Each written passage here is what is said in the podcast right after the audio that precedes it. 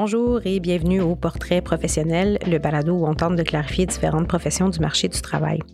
On vous présente aujourd'hui un portrait de chercheur. Joël Carpentier est professeur-chercheur à l'École des sciences de la gestion de l'UCAM au département d'organisation et de ressources humaines.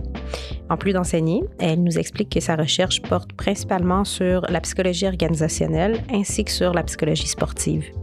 Elle nous raconte son parcours, nous explique les particularités liées à faire de la recherche sur des humains et nous discutons de l'avenir de la recherche en sciences humaines dans une ère d'éveil à l'être humain. Joël Carpentier, bonjour. Bonjour. Tu vas bien? Je vais très bien. Merci de m'accueillir. Ça me fait très plaisir. Merci à toi d'être ici.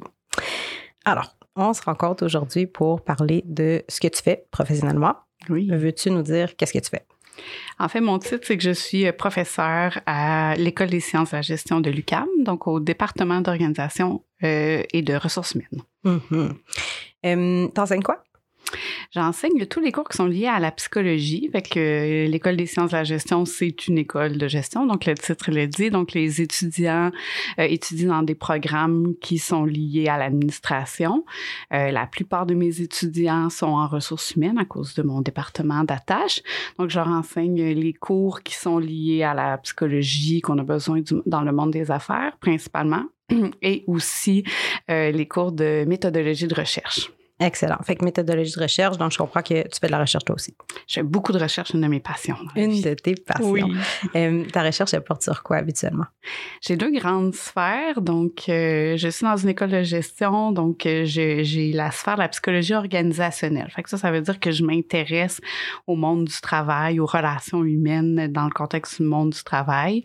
et mon autre grand terrain de jeu, c'est la psychologie sportive. et pourquoi j'ai ces deux grands terrains de jeu-là, c'est que mes intérêts qui chapeautent tout ça euh, s'appliquent dans ces deux milieux-là. Donc, je m'intéresse aux relations qu'on appelle euh, hiérarchiques et puis comment est-ce que les personnes en position d'autorité peuvent amener euh, leur, je veux dire subordonné, même si j'aime pas le mot là, mais à cause qu'on est dans une relation hiérarchique, euh, à leur fonctionnement optimal, donc euh, à performer à leur plein potentiel tout en étant bien. Mm-hmm. Donc, dans deux grands milieux de performance, le monde du travail et puis le monde du sport. Puis c'est comme si, en fait, c'est un peu transposable, ce qu'on pourrait voir dans un domaine ou dans l'autre. C'est exactement comme ça que je me suis ramassée à avoir un pied dans chaque mm-hmm. environnement parce que j'ai commencé en psychologie sportive, puis je me suis rendu compte par l'intérêt que ça suscitait, que mes recherches suscitaient dans le monde du travail, que dans le fond, ça se transposait, que c'était tout aussi utile aux gestionnaires. Et puis, euh, quand j'ai réfléchi un petit peu plus, je me suis dit, c'est vrai que les objectifs sont un peu les mêmes. Tu sais. Donc, mm-hmm. euh, les objectifs autant de la personne qui est performer à son plein potentiel, s'épanouir, croître professionnellement, personnellement, puis les objectifs de la personne en position d'autorité, là, si on veut, c'est la même chose, c'est accompagner l'autre, soutenir dans cette performance-là, ce développement optimal. Mm-hmm. Super intéressant. Fait que quand tu racontes aux gens que tu es professeur-chercheur, qu'est-ce qu'ils imaginent que tu fais de tes journées? Deux choses. Je pense qu'ils s'imaginent que, un peu comme un prof primaire, secondaire, donc que j'enseigne toute la journée, que la plus grande partie de ma tâche dans une semaine, c'est d'enseigner. Fait que ça, c'est la première chose que je, je, vois, que les gens pensent. Et la deuxième chose, c'est qu'ils pensent que je passe le reste de mon temps à lire dans la tête des gens, ce qui n'est pas le cas non plus. Mmh. Et parce qu'il était en psychologie. Exactement. OK. OK. Euh, c'est pas le cas. Donc, c'est pas ça que tu fais. C'est pas ça que je fais. je fais un, un peu d'enseignement et pas du tout lire dans la tête des gens. Pas du, ça, ça fonctionne pas malheureusement. Ça, ça marche pas malheureusement. Euh, fait un peu d'enseignement. Fait que si je te demandais de nous décrire, mettons, une journée typique. Ça aurait l'air de quoi? Ce qui est bien le fun dans mon travail, justement, c'est qu'il n'y a aucune journée qui se ressemble. fait que ça, c'est bien le fun. Fait que je pense que c'est aussi pour ça que c'est difficile à imaginer là, pour les gens de quoi ça a l'air. Mais tu sais, quand je dis que j'enseigne un petit peu, là, c'est que, mettons, en automne et euh, à l'hiver, les deux plus grosses sessions d'enseignement, ça peut me prendre deux jours à peu près par semaine. Ça veut dire qu'il en reste quand même trois pour faire d'autres choses. Mm-hmm. Quand je dis que ça prend deux jours, ben là, je compte là-dedans autant préparer mes cours, faire des recherches pour être euh, apte à enseigner les euh, les, connaissances les plus récentes, corriger, accompagner les étudiants. Fait que, mettons, deux jours par semaine à peu près. Fait que les trois autres journées, ben ça varie. Euh, quand on est chercheur, justement, on peut pas lire directement dans la tête des gens. Ça veut dire qu'il faut rencontrer des gens.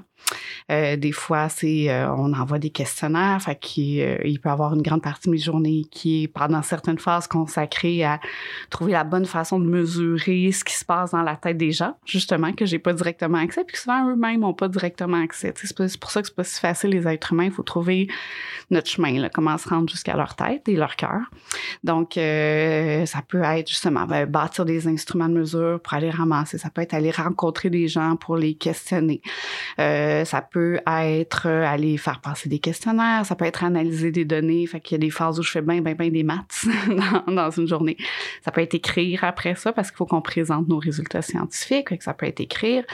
Euh, et il y a aussi une grande partie qui est, ben c'est bien beau euh, faire des, découvertes que nous on trouve intéressantes, mais s'il y a juste nous qui connaissent, ça sert à rien.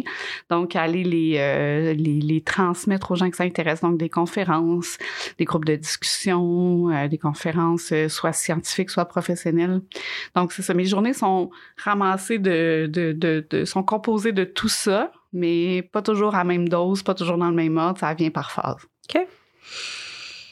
Fait qu'un morceau où est-ce que tu collectes des données, un morceau où est-ce que tu les analyses, un morceau où est-ce que tu partages les conclusions ensuite. Très bien résumé. Oui. bien résumé. OK. Euh, qu'est-ce que tu dirais euh, qui t'a amené à ce parcours-là aujourd'hui? Mmh, ça a été, euh, ça m'a pris du temps à découvrir la recherche, puis je pense que c'est comme ça pour beaucoup de gens, découvrir, démystifier, surtout la recherche avec les êtres humains. Hein. On, entend parler, tu sais, dès le secondaire, peut-être la recherche euh, dans un laboratoire. Moi, je savais pas vraiment que ça existait la, recherche avec les êtres humains, donc ça a vraiment été un, détour. J'ai commencé par faire des études en administration, j'ai travaillé dans le domaine de la finance. Bon, euh ensuite des illuminations personnelles m'ont fait me rendre compte que c'était peut-être pas le meilleur fit pour moi puis que j'avais cet intérêt-là pour la psycho. Pour moi, la psycho, c'était avoir un bureau de psychologue puis rencontrer des gens. Puis ça, je me voyais pas le faire. Donc, je savais que j'avais intérêt-là pour la psycho, mais je me voyais pas faire ce que je pensais, qui était de la psycho. Donc, c'est pour ça que je peux aller directement vers ça. Euh, mais à un moment donné, je me suis dit, oh, je vais me gâter. Moi, je vais aller faire euh, une mineure en psycho juste pour apprendre. Je ne deviendrai pas psychologue. Finalement, je me suis un peu enfargé les pieds. j'ai bien aimé la psycho. Puis pendant la psycho, ben, j'ai eu des pendant mon, bac, la, la mineure s'est transformée en bac. Pendant mon bac, j'ai eu des cours de méthode de recherche. Je me suis dit, ah, OK, ça c'est intéressant. Il y a des maths. moi, de la finance. je suis capable d'en faire. C'est le fun. Puis là, à un moment donné, j'ai eu, euh, en dernière année, on peut faire ce qu'on appelle le cheminement honor, qui est faire un projet de recherche pendant que tu es au bac, mais pendant un an quand même, fait que c'est une bonne ampleur. Puis là, je me suis lancée là-dedans et là, j'ai eu vraiment un coup de foudre. c'est comme ça que je vais trouver mes réponses à mes questions à moi, tu sais.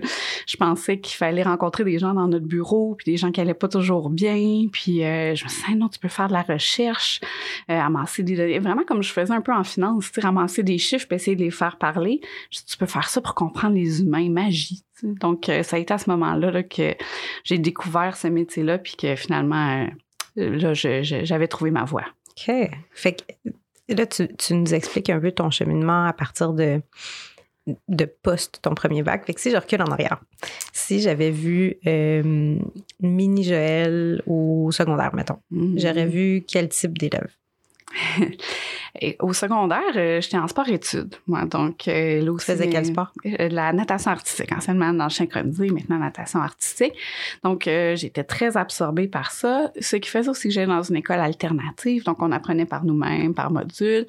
Donc, vous aurez vu une étudiante très autonome, euh, très euh, impliquée dans son sport, mais aussi très libre. Tu sais, donc euh, c'est ça qui était le fun. Donc je pouvais euh, m'entraîner tous les après-midi, avoir la liberté de faire ce que je voulais.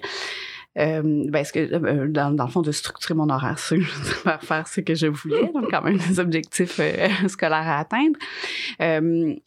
Mais je, pense qu'il y avait comme une espèce de, de, d'incohérence avec la façon que je me voyais puis que les gens me voyaient quand tu as une facilité à l'école, souvent les gens vont t'envoyer vers la science. Tu sais, donc euh, les, les, souvent ce que j'avais, c'est ben là, euh, vu que j'avais une certaine facilité avec les notes que tu as, tu devrais aller en sciences pures, puis ouvre-toi toutes les portes, puis c'est important que tu es dans un bon cégep sciences pures, comme ça tu vas pouvoir faire n'importe quel choix. En tout cas, dans, je vais dire, dans notre temps, c'était vraiment là, le discours qui était très présent, surtout que j'avais pas une idée claire de ce que je voulais faire. Euh, et je pense que j'avais pas une idée claire parce que l'image me renvoyait, les gens me renvoyaient beaucoup l'image de, de... Si t'es bonne, c'est ça que t'es supposé faire. Exactement. Puis moi, ça me tentait pas. J'avais chimie physique, mais j'aimais pas ça. Fait que, donc, je savais pas trop quoi faire en fait. Euh, fait que c'est ça que je veux dire par cette espèce d'incohérence-là. J'ai été comme assez chanceuse d'avoir une tête de cochon puis de pas aller en sciences. donc, euh, je suis allée en, en, en sciences mines, profil d'administration, cégep. Euh, je me suis dit une qui est sûre, je sais que j'aime les maths, je sais que j'aime les gens. L'administration, tu peux faire des maths puis des gens. Allons vers ça. Donc ça, c'était moi euh, au secondaire, donc passionnée par plein d'affaires, puis un peu essayer de voir assez une tête de cochon pour savoir ce que je veux puis ce que je veux pas, mais difficulté à trouver alors d'abord qu'est-ce que je fais si je fais pas ce que tout le monde me dit. Mm-hmm. Fait que cette réflexion là de comme je sais que c'est pas ça mais je sais pas c'est quoi l'alternative que je pense que beaucoup de monde vivent à cet âge-là, puis qui est bien, bien, bien normal. Mm-hmm. C'est une grosse décision de dire qu'est-ce que je veux faire pour le reste de ma vie à ce moment-là de ta vie. Là. Donc, euh, déjà, je pense de savoir ce que tu veux pas faire au moins. C'est déjà un bon morceau. C'est déjà un bon morceau. Excellent. Fait que t'es rentré en sciences humaines, profil admin, t'as fait ton bac en admin. Oui. Euh, t'es en finance, tu disais? Oui. Qu'est-ce qui t'a fait choisir la finance dans le temps? Euh, je m'excuse pour les, gens en finance, mais ça, n'était pas mon cœur. En fait, ce qui m'a fait choisir un peu la finance, c'est que je me suis, je savais toujours pas ce que je voulais faire. Euh, J'étais au HEC en ce moment-là. Les HEC, ça fonctionne que tu peux au moins être pendant deux ans profil général, seulement la dernière année choisir ta, spécialisation. Euh, et puis, je savais pas encore. Je, je sais maintenant que c'est parce que je n'étais pas encore à la bonne place, mais à ce moment-là, je savais pas encore exactement ce qui m'intéressait. Mais je me suis dit, la finance, personne me l'enseigne, je le saurais pas. J'avais définitivement l'intérêt pour les êtres humains, le management, la gestion. J'avais un peu la vision à ce moment-là que c'est quelque chose que tu apprends sur le terrain, pas sur les bancs d'école. Euh, ma vision a évolué depuis, mais à ce moment-là, c'était ça ma perception. Donc, je me suis dit, la finance, par exemple, si personne me montre comment lire des états financiers, je le saurais pas. Fait qu'aussi bien aller apprendre ça, puis je pourrais amener ça après ça dans un bagage qui est peut-être plus gestion, management, mais j'aurais ces connaissances-là. C'est comme ça que j'ai décidé. Puis encore une fois, ben j'aimais les maths, donc je me suis dit, je vais pouvoir jouer avec des chiffres, au moins, je vais faire ça. Ça, ça va être agréable. Hum, fait que t'es passé... Ensuite, t'as travaillé sur le marché. T'as fait quoi comme travail? Dans le monde de la finance? Euh, j'ai été euh, directrice de compte pour une compagnie euh, de, de, de, de finance, en fait, de prêts financiers. Et j'ai aussi travaillé en Australie pendant un certain temps comme analyste d'affaires. Donc, encore une fois, lié au, à la finance, là, vraiment au chiffre, améliorer, améliorer les processus. J'ai fait ça pendant un bout de temps parallèlement à ça, ben euh, j'entraînais. Donc j'ai entraîné après ma carrière d'athlète, je me suis mis à entraîner, fait que j'entraînais de la dans synchronisé à ce moment-là. Donc euh, en Australie aussi? En Australie aussi un petit peu moins, euh, mais quand même j'avais réussi à trouver une façon de le faire. Donc euh, j'avais toujours ça en parallèle à côté.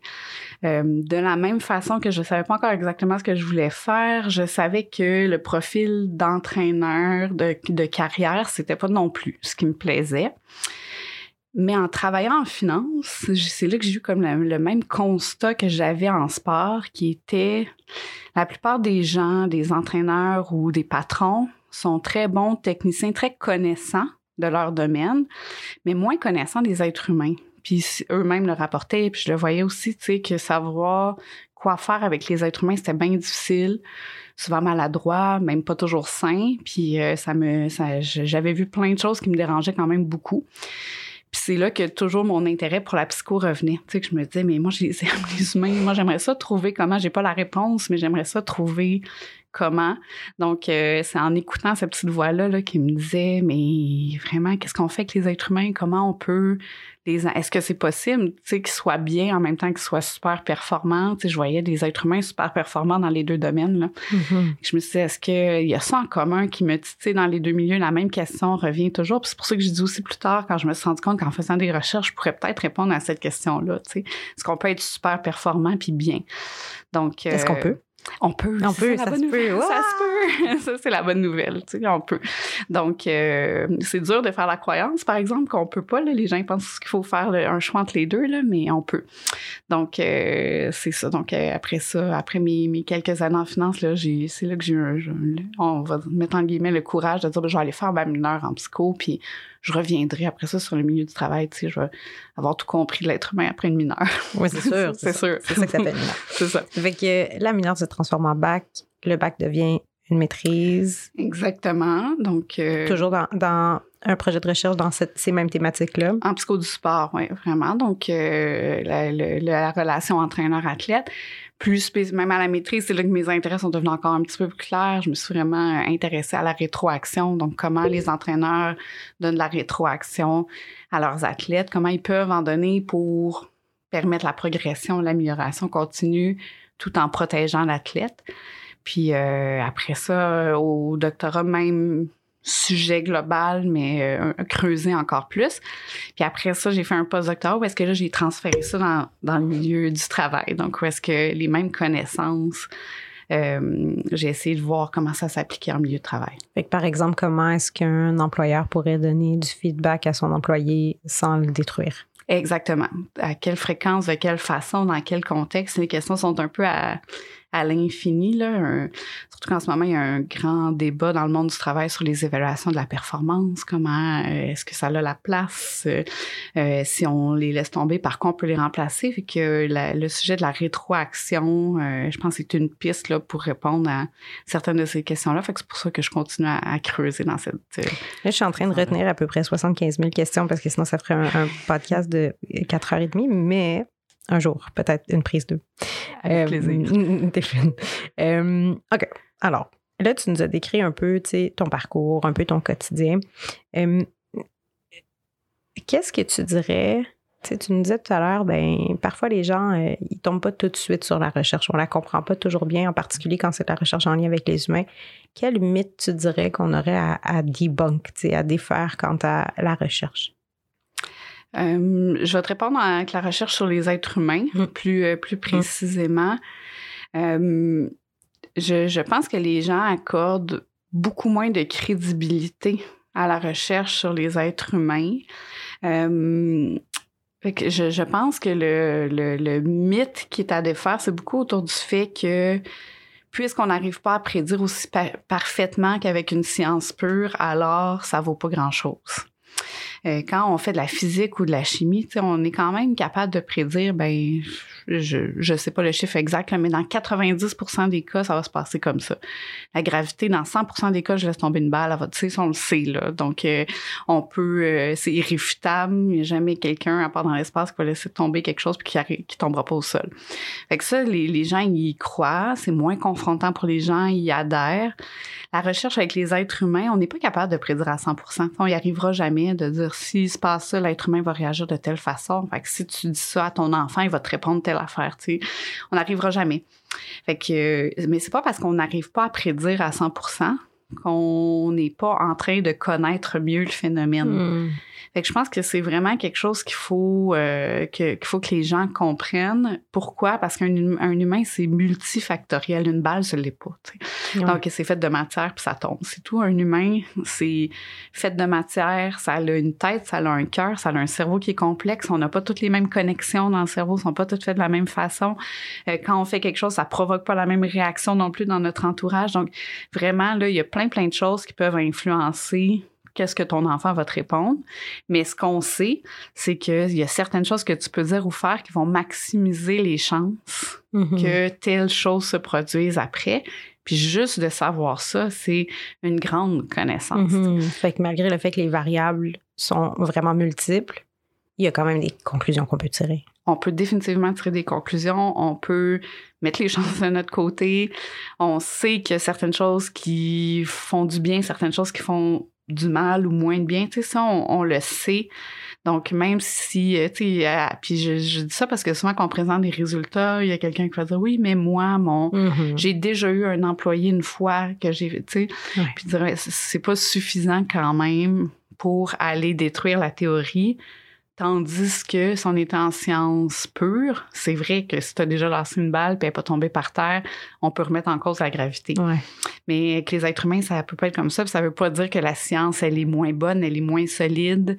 Elle progresse, on accumule des connaissances, on comprend de mieux en mieux.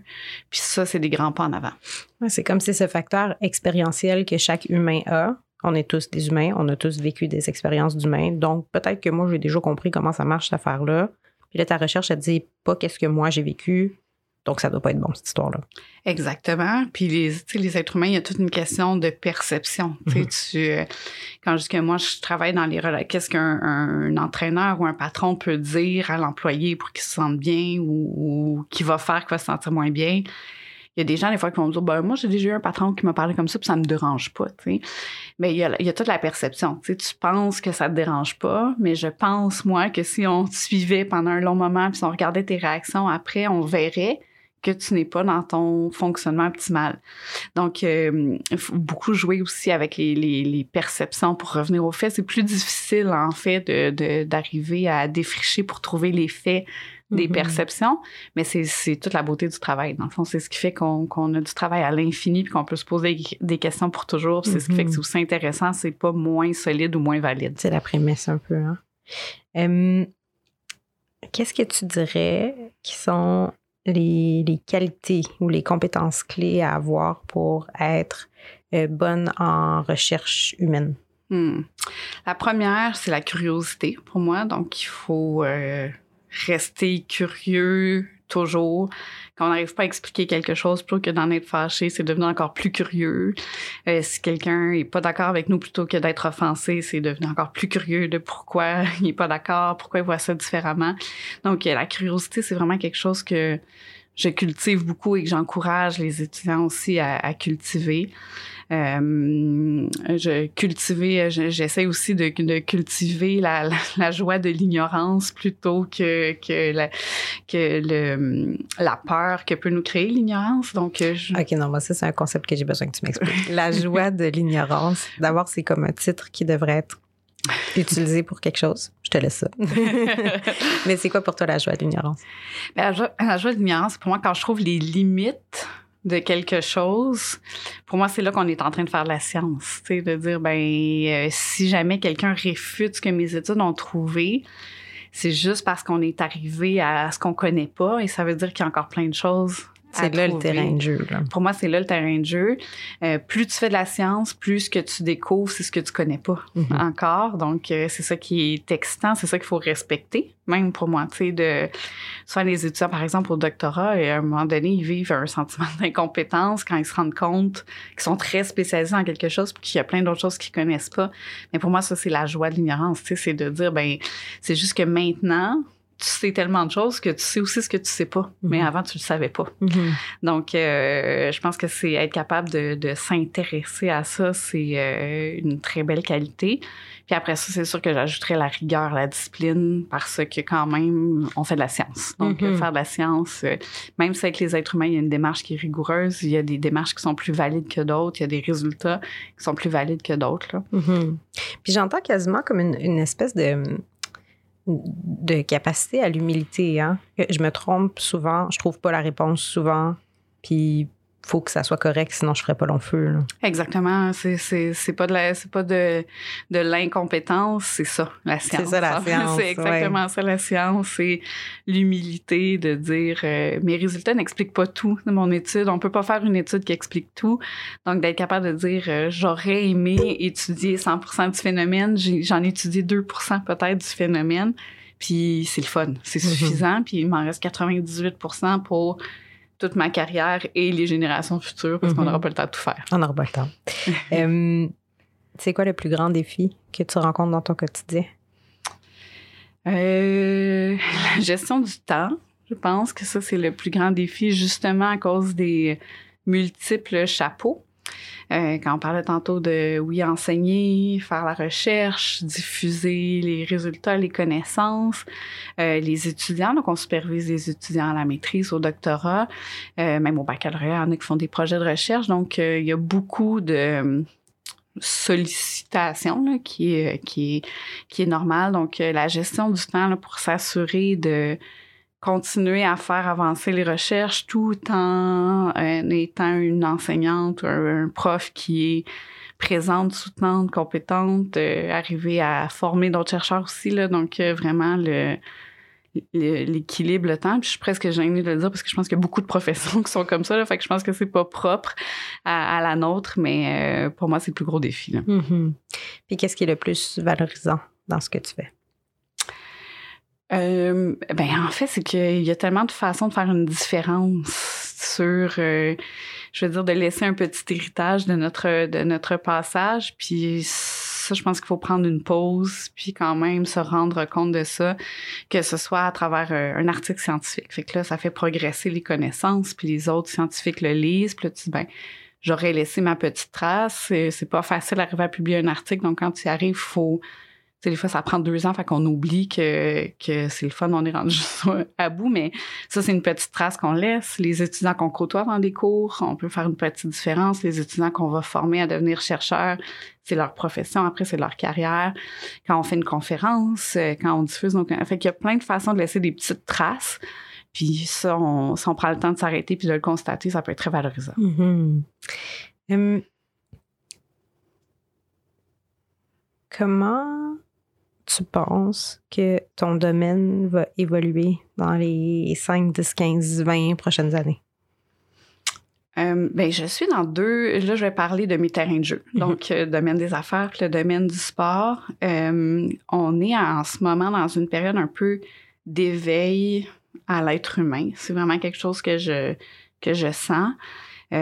Pour différentes raisons dans les deux domaines. Là. Dans le domaine du sport, ben, dans les dernières années, on, on accumule un peu les, scandales, mais surtout, on, on, rattrape un retard. On rattrape un retard, exactement. On voit que les gens commencent à parler, commencent à, à se rendre compte de ce que, qui est pas normal, pas tolérable. Donc, euh, on est vraiment dans cette phase-là. Euh, je vais souvent dire pour moi la plus grande compétence du coach pour les dix prochaines années, ça va être l'intelligence émotionnelle, mm-hmm. je crois. Ce qu'on n'aurait pas dit il y a dix ans. Mm-hmm. Donc, on aurait parlé plus de, de connaissances techniques, scientifiques, euh, planification, développement physique, mais je pense vraiment qu'on va être dans l'intelligence émotionnelle. Et puis, euh, la même chose entre, dans le milieu du travail aussi. Là, on, a vu, bon, avec la COVID, on a entendu parler de la grande démission. Maintenant, on parle du grand regret dans ces nouvelles phases. Mais tout ça, c'est autour de l'être humain qui effectue le travail. Donc, on n'est plus dans les méthodes d'optimiser, rendre plus efficace, rendre plus productif. On est dans comment rendre plus heureux, pour conserver nos employés. Donc, les deux, euh, je pense qu'on a un grand changement. Euh, donc, euh, je pense que dans les 5-10 prochaines années, on va être assoiffé de connaissances sur l'être humain. Puis que là, c'est à nous, les chercheurs dans le domaine de, en bon français, step up, mm d'arriver avec des connaissances puis une bonne diffusion de, de, ce qu'on connaît. Mm-hmm. Pour participer à ce mouvement-là, justement. Oui, contribuer. Mm-hmm. Je pense de ne pas rester avec nos nos connaissances, nos idées, nos pensées, puis de, trouver comment le distribuer efficacement aux gens qui ont les oreilles tendues maintenant. Mm-hmm. C'est vrai que c'est un bon temps pour... Euh, il y a plus d'oreilles tendues qu'il y en avait. Définitivement. Euh, dernière question dans cette grande série de questions. Euh, quel conseil est-ce que tu donnerais à quelqu'un qui voudrait se rapprocher de ton domaine? c'est un c'est une bonne question. Euh, je dirais. Euh, euh, puis mon hésitation vient du fait qu'il y a tellement de chemins possibles. Mm-hmm. Fait que c'est pour ça que j'hésite. Euh, donc, mon conseil est vraiment de trouver son chemin. Fait que c'est un peu vague comme conseil, mais ce que je veux dire, c'est que si une première voie qu'on essaye fonctionne pas, dans les deux milieux, là, que recherche en sport, recherche euh, en, psychologie du sport, en psychologie organisationnelle, il y a des millions de chemins à prendre. Donc, euh, je dirais de s'informer, de continuer à juste être dans l'action, avancer, essayer des choses, étudier dans quelque chose qui vous intéresse et même considérer la recherche, juste ça aussi, là, de considérer la recherche. Il y a beaucoup, beaucoup de gens en psycho qui y vont un peu à l'inverse de moi, là, en, en, sachant qu'ils veulent être psychologues, qu'ils veulent faire de la consultation, sans trop connaître la recherche. Donc, euh, j'ai envie de dire à ceux qui s'intéressent aux êtres humains euh, de façon générale, qu'il existe la recherche, de le considérer, que c'est autre, que c'est plus large que ce qu'on pense que c'est, et que les voies sont tellement multiples, ça peut donner le vertige de, de que ça marche pas du premier coup, de pas savoir par où passer, mais juste de continuer à persévérer, de trouver son chemin, de s'informer, parce que vraiment, euh, euh, tous les chemins mènent à Rome. faut juste trouver, faut juste trouver le bon vol. Exact, juste trouver le bon vol. Euh, pour clore, quelques questions en rafale. Oh. Fait qu'en un ou deux mots. Oh, ça va être difficile. Euh, j'ai confiance, j'ai confiance. Première question. C'est drôle de te demander à toi, mais quand même, le travail, c'est? Le fun. L'école, c'est? Euh, euh, oh, euh, et mon hésitation vient que j'ai trop de beaux mots qui viennent dans la tête. Un ou deux mots. Stimulant.